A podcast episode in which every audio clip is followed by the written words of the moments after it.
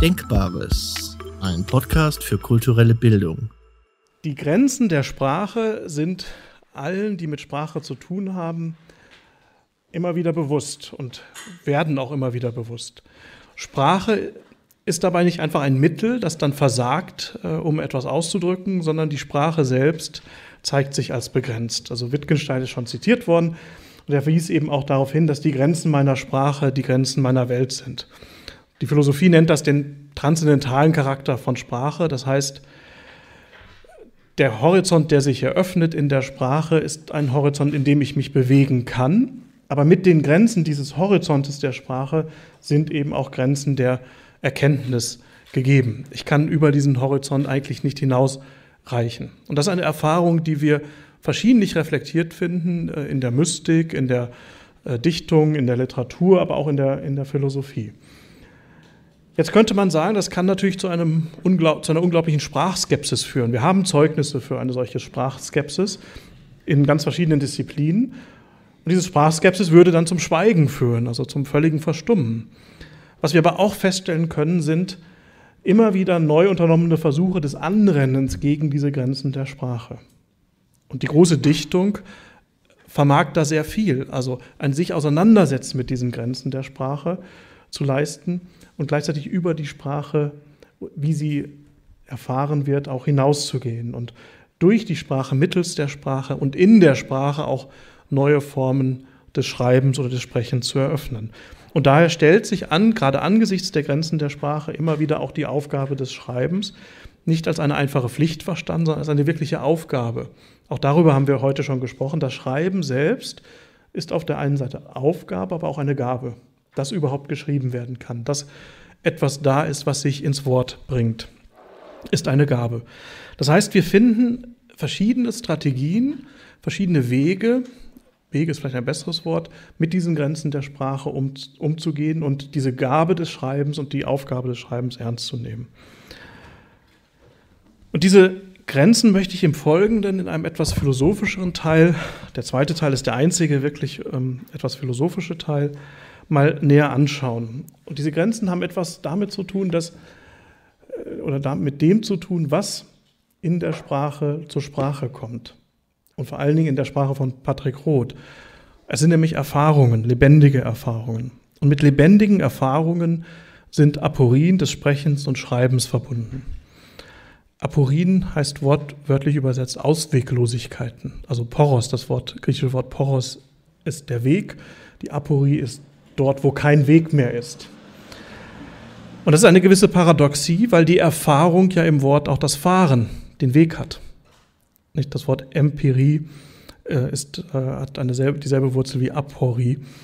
Das heißt, wir haben hier die, die Paradoxie, dass eine wirkliche Erfahrung, die man selbst gemacht hat, eigentlich nicht oder kaum in die Sprache geholt werden kann.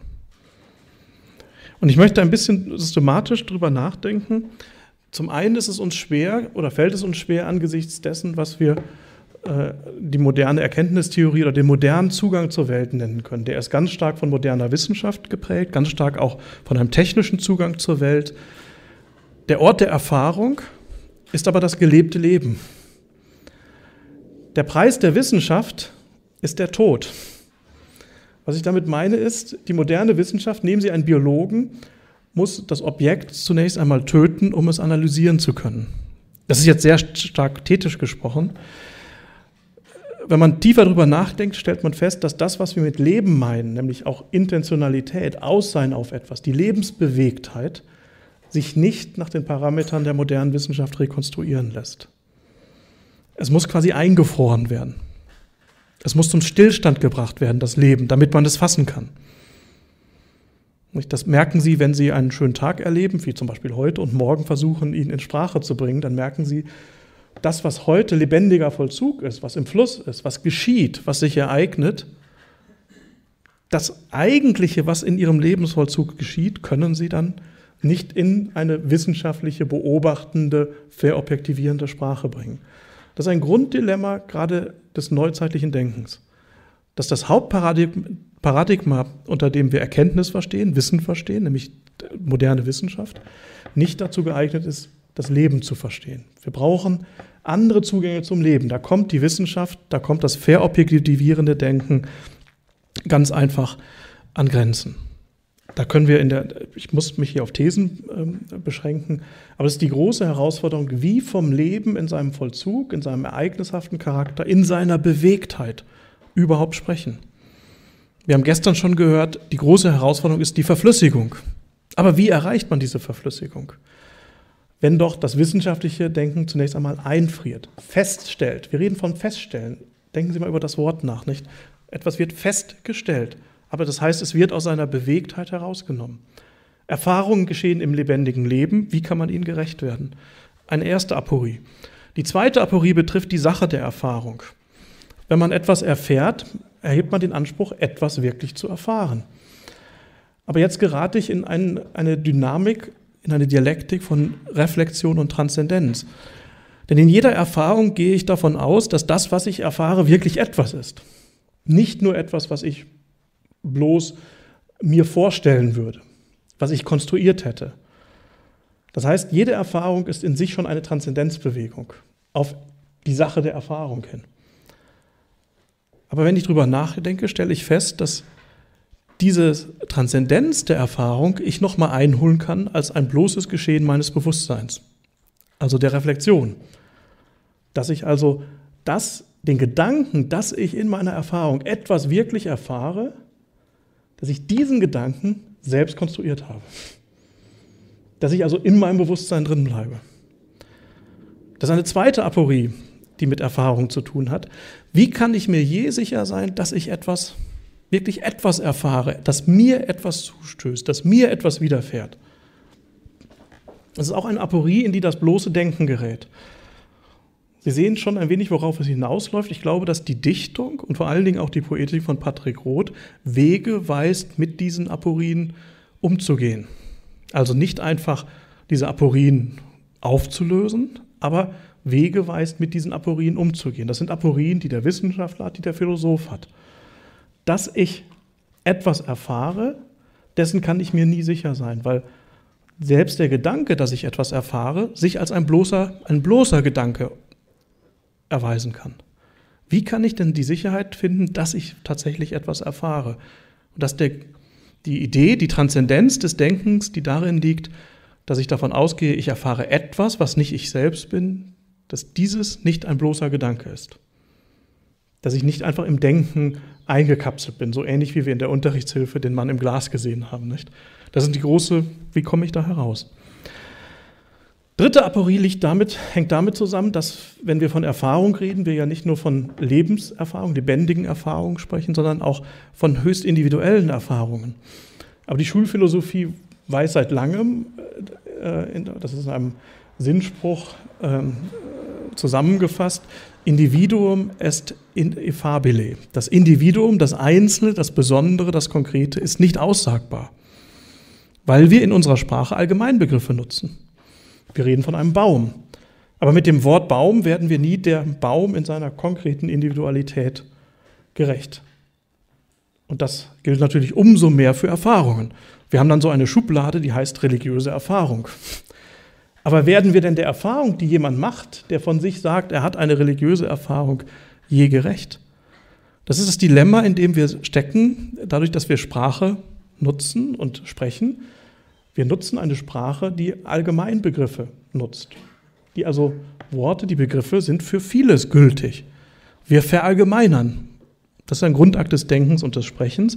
Wie kann man aber, wenn wir immer schon verallgemeinern, dem Besonderen, dem Individuellen gerecht werden? Auch das ist eine große Herausforderung, eine Aporie. Und das gilt insbesondere für religiöse Erfahrungen. Wir haben gerade schon diskutiert, ist nicht jede religiöse Erfahrung eine Erfahrung des Absoluten oder des Göttlichen. Und man würde sagen, ja, das ist eigentlich ein Kriterium für religiöse Erfahrungen. Doch zugleich wissen wir auch, gibt es religiöse Erfahrungen, die, wenn man sie näher anschaut, Erfahrungen des Menschlichen allzu Menschlichen sind. Die also nicht wirkliche religiöse Erfahrungen sind. Und da stellt sich auch die Frage, ich komme am Ende nochmal darauf zurück, wie kann man das eine vom anderen unterscheiden? Das ist gerade heute in der Zeit auch religiöser Extremismen nicht unwichtig. Äh, wenn jemand sagt, ich mache eine religiöse Erfahrung, das ist meine religiöse Erfahrung, dann ist das ja kein Freibrief, um dann alles damit recht zu rechtfertigen, sondern wir brauchen ja auch irgendwie eine Kriteriologie. Kann es nicht sein, dass der Gott ein nur menschengemachter Gott ist, den jemand erfahren hat in einer religiösen Erfahrung? Wie kann ich, komme ich aus dieser Aporie heraus, wirklich dem göttlichen Gott gerecht zu werden? Ich glaube, dass da auch die Kunst und die Dichtung in besonderer Weise helfen kann. Die Aufgabe, die sich dann stellt, ist, jene Verwendungsweisen von Sprache zurückzulassen, die heute ganz stark im Vordergrund stehen, nämlich die begriffliche Sprache und die Sprache, die als Ausdruck verstanden wird, dass man mit der Sprache, mit Hilfe der Sprache etwas ausdrückt, zum Ausdruck bringt. Das ist eigentlich nur ein sehr besonderes, für einen bestimmten Bereich gültiges Verständnis von Sprache. Der Begriff erhebt den Anspruch des Begreifens. Der Ausdruck reduziert Sprache auf ein bloßes Mittel. Ich nutze ein Wort, um etwas auszudrücken. Und das ist auch im religiösen Kontext sehr, sehr verbreitet, dieses Verständnis von Sprache. Auch dieses Verständnis von Kunst. Sie finden sehr oft diese These aufgestellt, dass man zum Beispiel, man nutzt Kunst, um das Schöne darzustellen. Oder die Kunst wird äh, als Mittel genutzt zur Gottesverehrung. Ich glaube, dass das ein hochproblematisches Verständnis von Kunst ist und auch von Dichtung äh, wenn man äh, hier etwas funktionalisiert oder Sprache auf Ausdruck oder Begriff reduziert. Ich glaube, die Aufgabe, die sich stellt, ist im Haus der Sprache, also Heidegger hat die Sprache als Haus des Seins verstanden und ich glaube, man kann auch die Sprache selbst als ein Haus verstehen, in dem wir wohnen können. Ein Haus, das sich uns eröffnet, das wir erschließen können.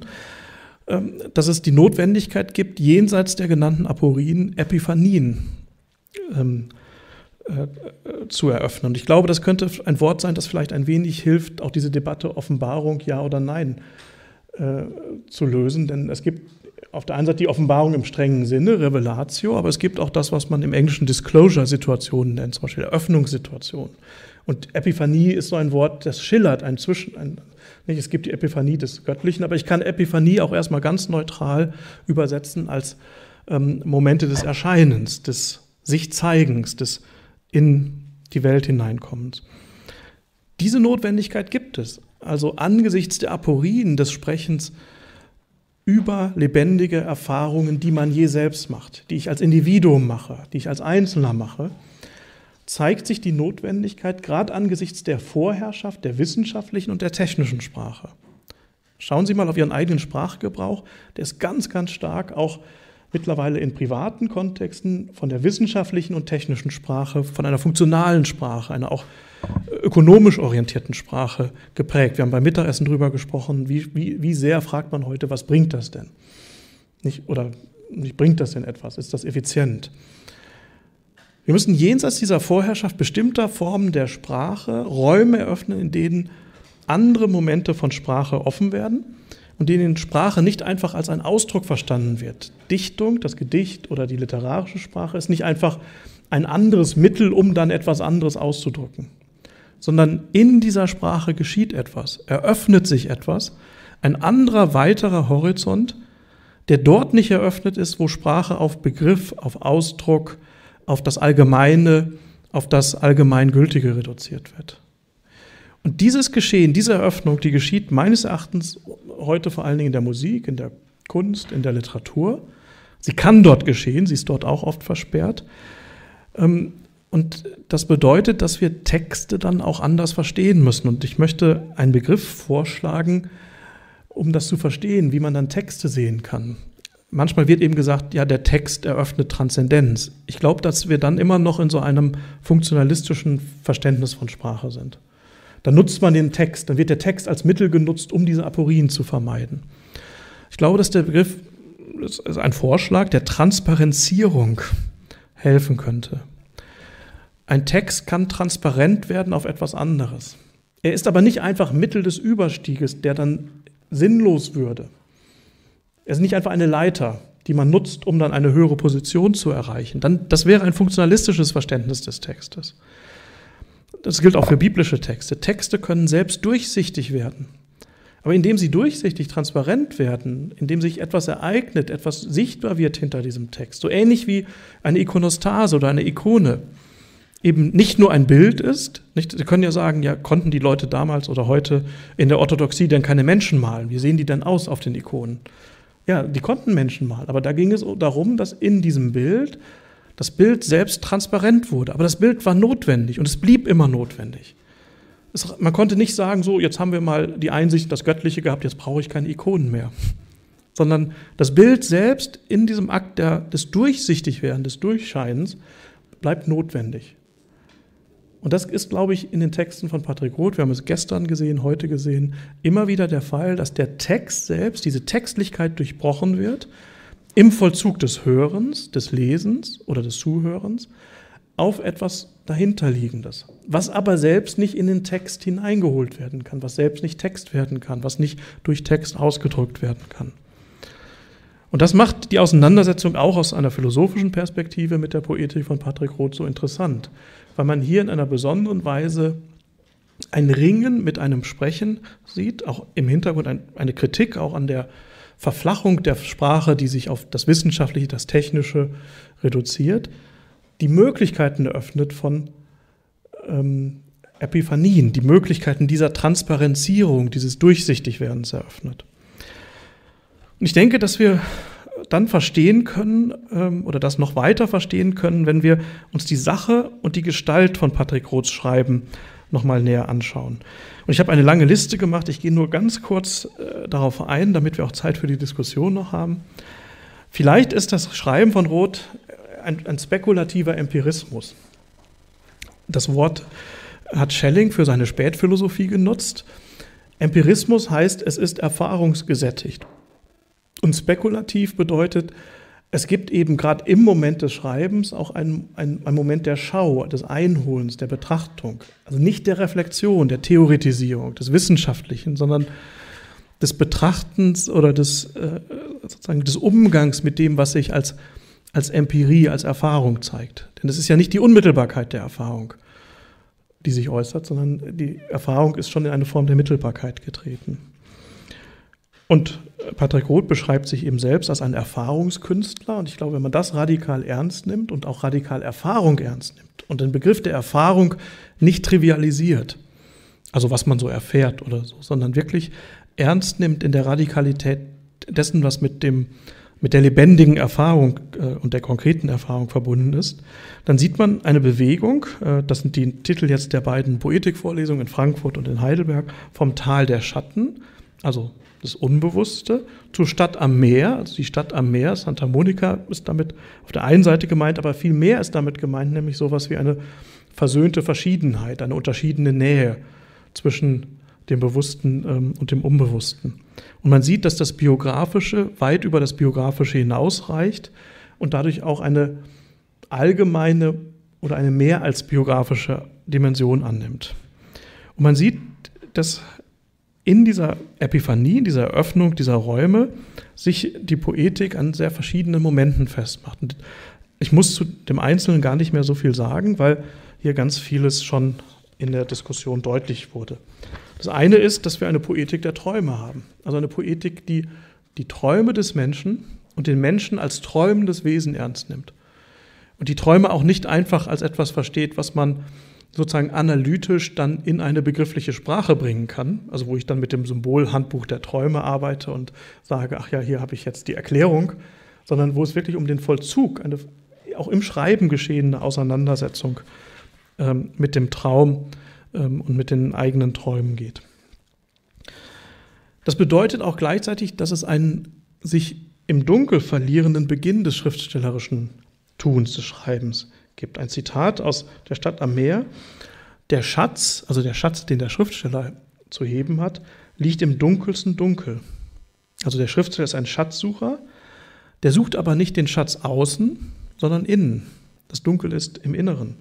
Dort, wo wir uns innerlich hassen, verachten, so schreibt Patrick Roth, für nichts achten, am abscheulichsten, am unmenschlichsten sind. Also gerade dort liegt der Schatz. Und daher hat dann das Schreiben selbst auch eine Nähe zur Alchemie. Also die aus dem Dunklen dann etwas Helles, etwas Goldenes, etwas Wertvolles äh, macht. Und die Alchemie selbst äh, wird als Erfahrungskunst gedeutet. Ich glaube, dass diese Parallele von Alchemie und Schreiben, das Schreiben, das aus dem Dunklen etwas Helles, aus dem ähm, Abscheulichen, dem Schlechten, dem für nichts Erachteten etwas Wertvolles, Goldenes macht. Das scheint mir ein wichtiges Moment der Poetik zu sein. Und das bedeutet eben auch, dass man experimentieren muss, dass es keine Regeln gibt. Die Alchemie arbeitet ja nicht mit Rezepten wie die Backkunst, äh, sondern dass es da um, ja, aber in einer anderen, anderen Logik. Die Logik ist eine andere, nicht? Denn die Backkunst ist eine technische Kunst, die man da hat. Sondern äh, das Experiment fordert ein je neues Ausprobieren auch aus. Der Vollzug ist selbst wichtig. Man muss an sich etwas testen. Und das heißt, der Schriftsteller selbst, das Ich, ist erstmal die Materia, die Materie, mit der dieses geschieht. In einer besonders eindrücklichen Stelle schreibt Patrick Roth, man schreibt also sich selbst, also eine radikale Bezogenheit des sich Selbstschreibens. Es gibt die Notwendigkeit, das Abendmahl mit sich selbst zu feiern, sein eigenes Fleisch und Blut zu essen. Also sein, in sein eigenes Dunkel hinabzutauchen. In diesen Träumen meldet sich dann auch, das ist der dritte Punkt, das Tote oder die Toten. Damit ist die Poetik von Patrick Roth auch eine Poetik der Toten und des Toten. Drüben am Ende, anderen Ende, schreibt er, sind sie gut hörbar, dass man sie gleichsam vor sich sieht und erst nach dem Aufwachen etwas wehleidig erkennt, dass man ja nur am Telefon mit ihnen gesprochen hat. Das heißt, die Toten, das Tote wird nochmal verlebendigt.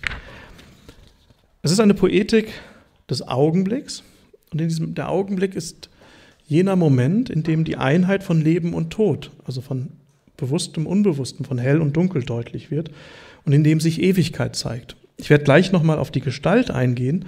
Das ist mir beim Lesen und Wiederlesen dann auch nochmal deutlich geworden. Der Augenblick ist ja auch für die mystische Tradition von ganz großer Bedeutung. Der Augenblick ist deshalb so wichtig, weil wenn ich das ernst nehme, die Erfahrung, die radikale Erfahrung Gottes zum Beispiel, geschieht, das betonen viele Mystiker oder viele äh, theologische ähm, Schriftsteller, in einem Augenblick. Augustinus spricht vom Schlag eines zitternden Augenblickes oder Hinblickes, also in, in ictu, in einem Schlag, in einem Stoß, trepidantis aspectus. Und der Augenblick ist, wenn ich ihn ernst nehme, halt jener Moment, in dem die Vergangenheit ausgeblendet ist und die Zukunft ausgeblendet ist. Wir sind immer letztlich in unserer Zeitlichkeit von einer Vergangenheit herkommend auf eine Zukunft hin. Aber die Radikalität des Augenblickes, in dem das ausgeblendet wird, wird daher zu einem Bild der Ewigkeit. Das heißt, der Augenblick selbst ist ein Moment äh, der Ewigkeit. Und es gibt zahlreiche Stellen im Werk von Patrick Roth, wo diese Bedeutung des Augenblicks ganz stark betont wird. Und wo deutlich wird, hier geht es nicht um einfach so einen Moment, eine Sekunde, sondern der Augenblick führt aus der Zeit heraus. Oder in der Zeit selbst eröffnet sich das andere der Zeit, also der Überstieg zur Zeit. Es ist weiter eine, weiterhin eine Poetik des Mich, eben nicht des Ich, des souveränen, autorialen Erzählers, sondern des Mich, eines Erzählers, der nicht den Stoff erfunden hat, fingiert hat oder erdichtet hat. Also in den Poetikvorlesungen gibt es ja die Figur des Lou, der No Fiction, also keine Filme gesehen hat, keine Bücher gelesen hat.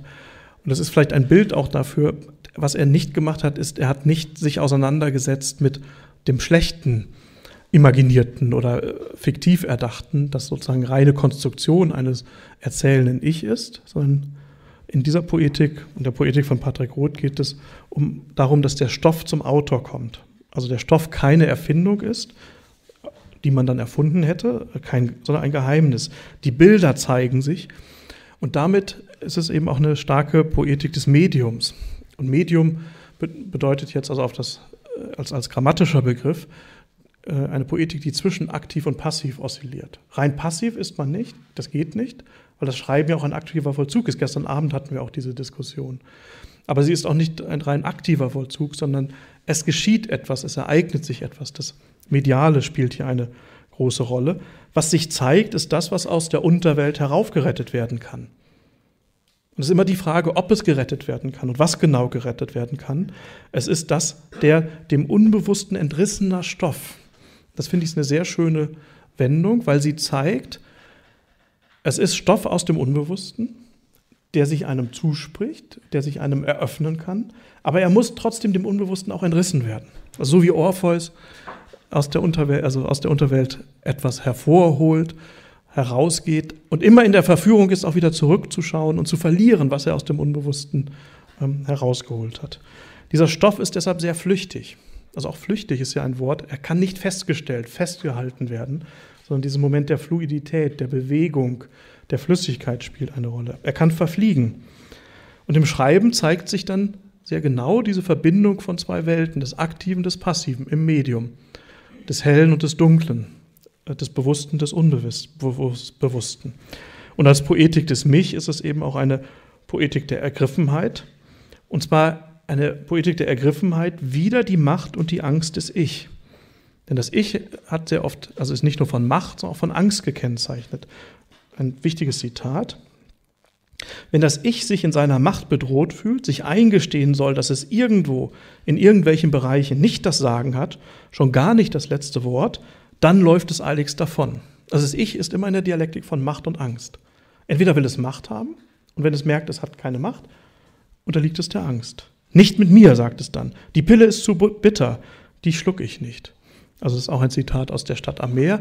Aber wir haben es gestern Abend auch gehört nach der Lesung, dass äh, dass ich manchmal sich dann über das, was das mich oder was erfahren wird, hinüberwegsetzt und sagt, ja, ich will nicht, dass diese Figur eine Frau ist, sie muss ein Mann sein oder äh, ich, ich, habe Angst davor, sie als Frau äh, gestaltet sein zu lassen oder es rennt weg. Also eine Poetik des Mich, die das Ergriffensein oder das auch Unterworfensein des Ich radikal ernst nimmt und damit auch ein bestimmtes Modell von Erzählung in Frage stellt, wo der Erzähler der souveräne Herrscher ist. Hier ist der Erzähler nicht ein souveräner Herrscher über seine Figuren, die Inhalte, die Stoffe, die schön geplant werden, dargestellt werden, sondern es gibt ein grundlegendes Moment von Ergriffenheit. Damit hängt zusammen die Poetik des Hörens.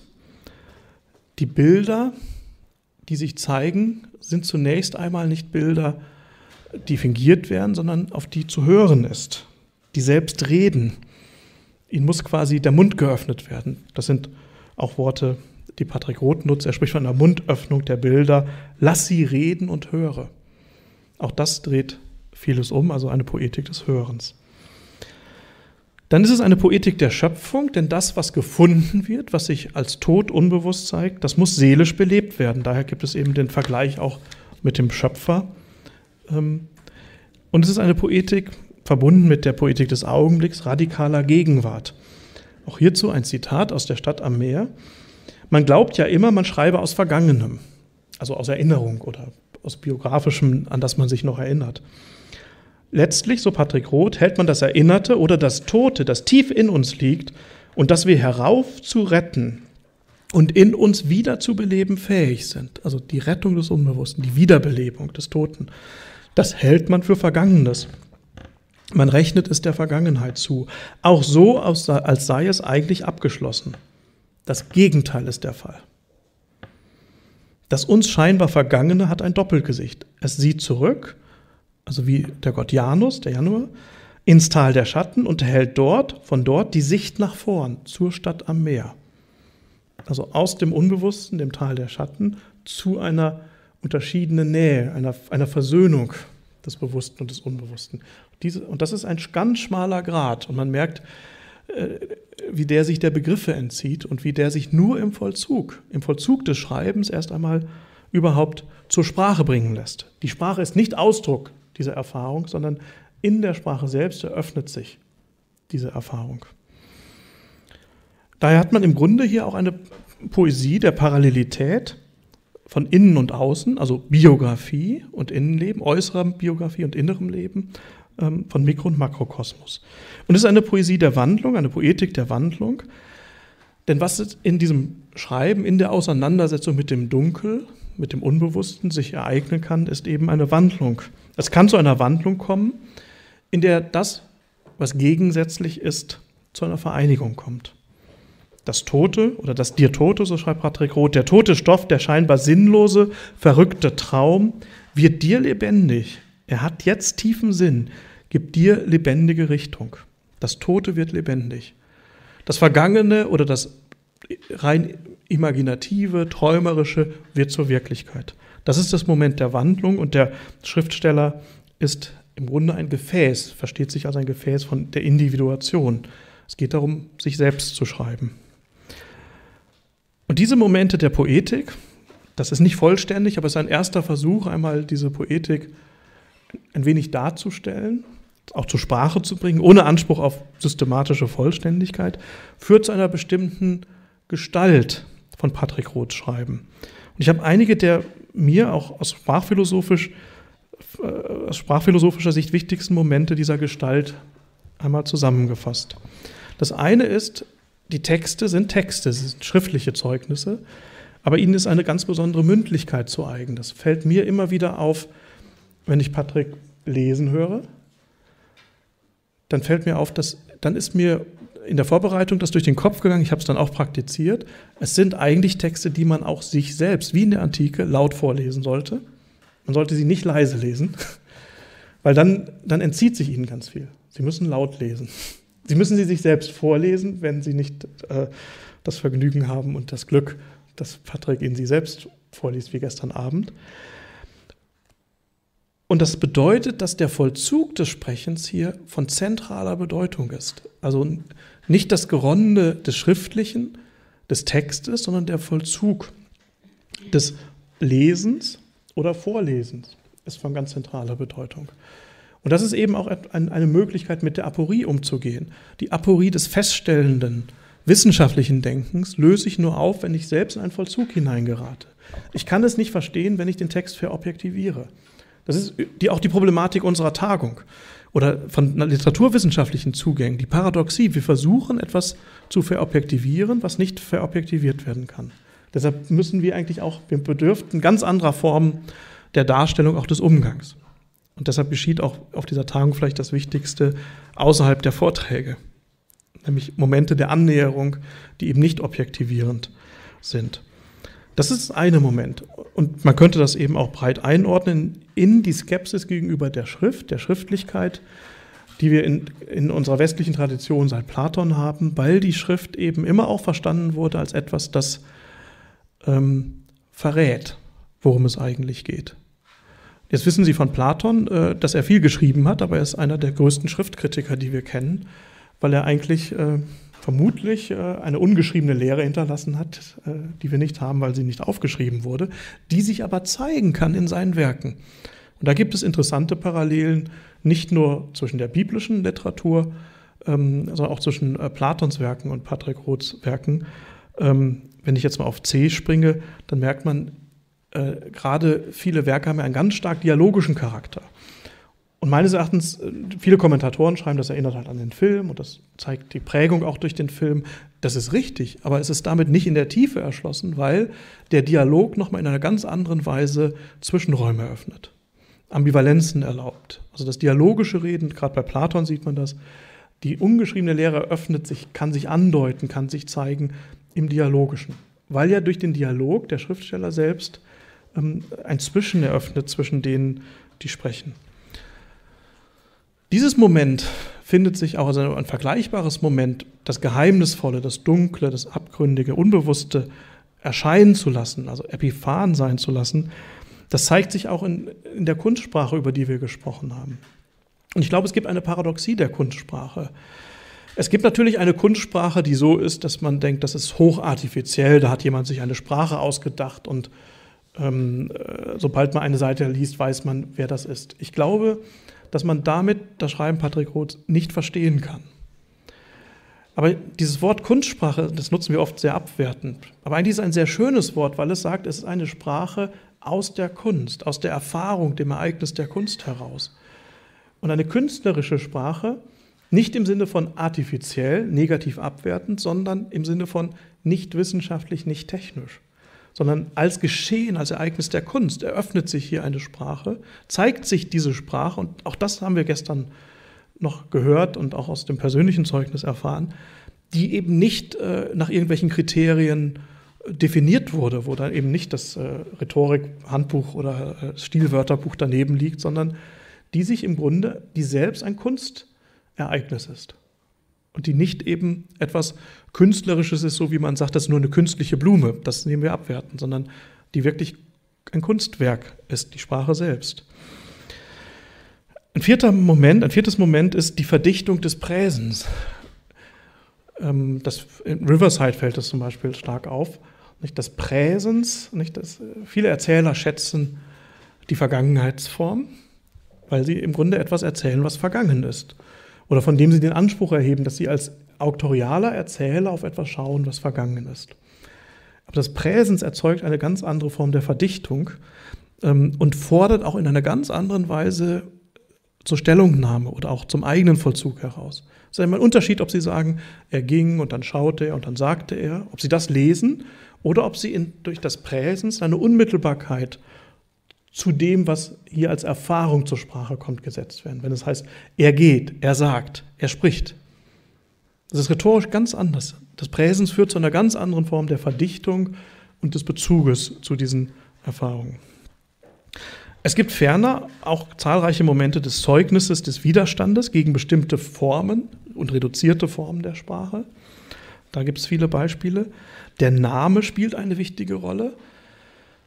Äh, da denke ich, äh, sieht man, dass der Name eben einer ganz anderen Logik gehorcht als der Begriff oder der Ausdruck. Nicht mit Begriffen versteht man etwas. Wenn Sie über Ihren Namen nachdenken, dann haben Sie den Namen ja nicht erhalten, weil Sie ähm, zur Gruppe von Leuten gehören, also Ihren Vornamen, Ihren Eigennamen, der äh, zu einer Gruppe von Leuten gehören, die alle denselben Eigennamen haben. Nicht? Also ich bin in keinem Verein von, wo alles Leute sind, die Holger mit Vornamen heißen. Wir treffen uns auch nicht jährlich es gibt auch keine Facebook-Gruppe und das wäre auch ziemlich absurd.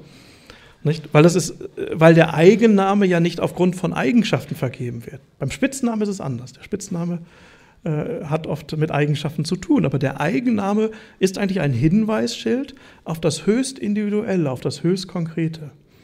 Und äh, da finden sich auch ähm, eine Reihe von Momenten äh, an. Ich gebe ein Zitat. Ähm, das ist auch aus der Stadt am Meer, wo es um Hollywood geht. Hollywood ist ein Totes, das im Klang noch des Namens eine Hoffnung ausspricht.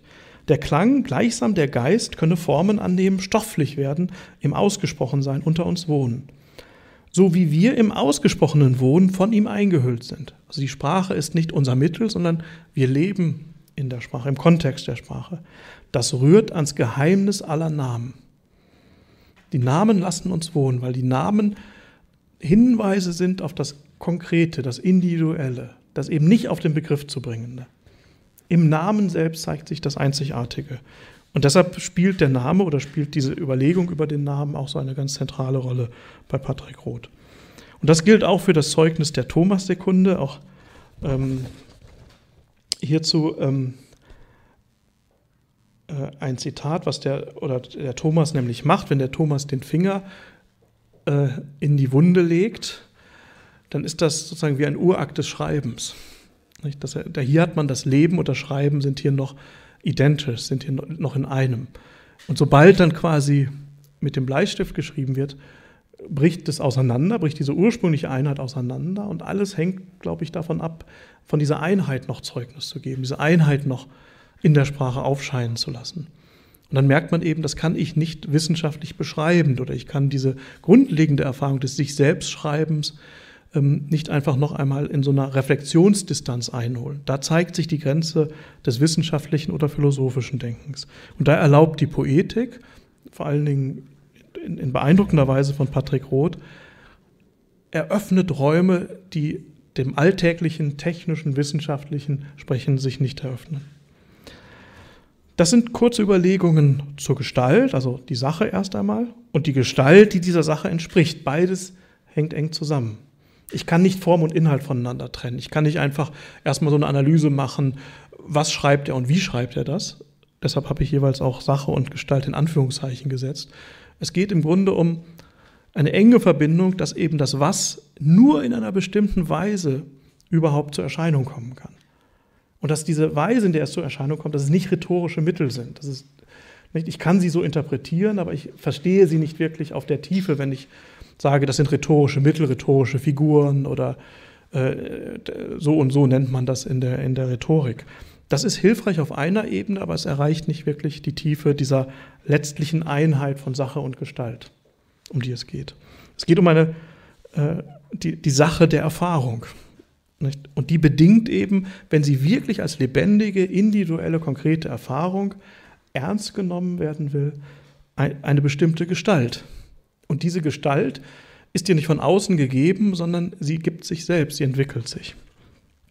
Und das finde ich beeindruckend, also nicht nur aus einer theologischen, sondern auch aus einer philosophischen Sicht und regt mich sehr an. Schließen möchte ich mit ein paar Fragen für das weitere Gespräch, die teils auch schon angedeutet geklungen sind. ich stelle einfach diese Fragen hier. Es stellt sich sicherlich auch im Gespräch von gestern die Frage nach Gemeinschaft. Also wir reden sehr stark von Erfahrung des Einzelnen, des Individuums. Und zunächst einmal ist eine Erfahrung auch die der Einzelne macht. Aber wie verhält es sich mit Erfahrungen, äh, also mit der überhaupt Gemeinschaft, gemeinschaftlichen Erfahrungen? Wir haben ja schon sehr früh eben die Vergemeinschaftung auch des, im Christentum. Oder das Moment, dass Erfahrung eben auch einer bestimmten Gemeinschaft bedarf, damit sie sich überhaupt schenken kann. Also einer bestimmten Offenheit bedarf. Und damit stellt sich auch die Frage nach Tradition und Geschichte, also nach dem, was kommt nach den Jüngern oder was, was folgt dann. Ist es immer nur die Unmittelbarkeit, dass ich auch später nochmal in eine Unmittelbarkeit zum Evangelium zurückkehre? Oder welche Bedeutung hat Tradition, welche Bedeutung hat Geschichte? Es stellt sich vor allen Dingen angesichts des Vortrages von Frau Kopp-Marx, den wir gestern gehört haben, wo ja dieses von Schleiermacher, William James, Jung herkommende Moment des Gefühls, der religiösen Erfahrung stark gemacht wurde, was sehr wichtig ist, gerade im Kontext der Moderne, gerade wenn man auch sieht, dass Schleiermacher da ja auch auf eine Aporie in seiner Zeit antwortet. Aber dennoch stellt sich dann auch die Frage, ja, wenn ich diesen Weg gehe, was bedeutet das für die beiden anderen Wege, die auch eine große Rolle spielen, auch in der christlichen Tradition? Das eine ist die Theorie, also im Sinne der, der Schau, auch der Seinserfahrung, der Erfahrung von Wirklichkeit, die wir machen. Ist es immer, also es ist nicht immer eine Gefühlserfahrung, nicht immer eine religiöse Erfahrung, sondern welches Moment spielt diese Erfahrung von Wirklichkeit, von Sein, was man Theorie nennen kann, oder eben auch von Praxis. Also die Frage des, des sozialen, des praktischen Handelns. Da gibt es Momente und Spuren und ich glaube, das ist für ein weiteres Gespräch, sind das vielleicht so Wegweiser für Themen oder für Fragestellungen, die wir entwickeln können.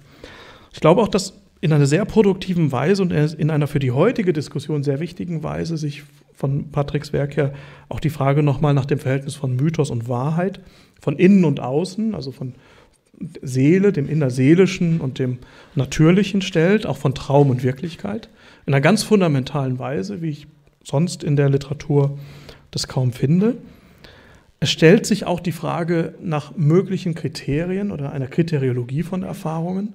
Das greift nochmal das auf, was ich am Anfang gesagt habe ist jede Erfahrung als religiöse schon gerechtfertigt, weil sie als religiös gekennzeichnet wird? Oder wie gehen wir damit um, dass es abgründige, gefährliche, den Menschen auch nicht nur denjenigen, der die Erfahrung macht, vernichtende Erfahrungen gibt, sondern auch äh, Erfahrungen gibt, die dann Menschen nutzen, ähm, andere Menschen zu töten oder umzubringen. Also die Frage, welche Kriterien gibt es? Gibt es da einen Moment?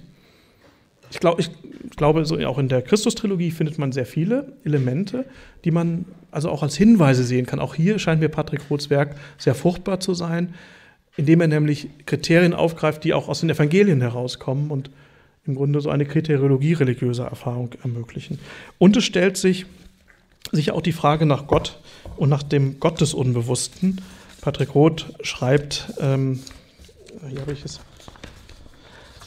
äh, zum Unbewussten einmal, was ist das Unbewusste, das uns umgibt, von allen Seiten durchdringt, wenn nicht der unbekannte Gott, der dunkle Gott? Wobei Dunkel und Dunkelheit im Folgenden nicht negativ wertend gemeint sind. Der unerkannte Gott will seine Dunkelheit in uns einverleiben. Und wir werden dieser Einverleibung, dieser Inkarnation inne und können sie erfahren, wenn wir in unsere eigenen ja, Abgründe, in unser eigenes Dunkel hinabsteigen. Und hier stellt sich eben die Frage, ja, welcher Gott ist das? Ist das ein Gott, der nicht wirklich auf die religiöse Krise der Gegenwart auch eine Antwort bietet? Ist es ein Gott, der ähm, hier wirklich zu uns sprechen kann? In welchem Verhältnis steht er zum Beispiel zum christlichen Glauben, zum christlichen Gott?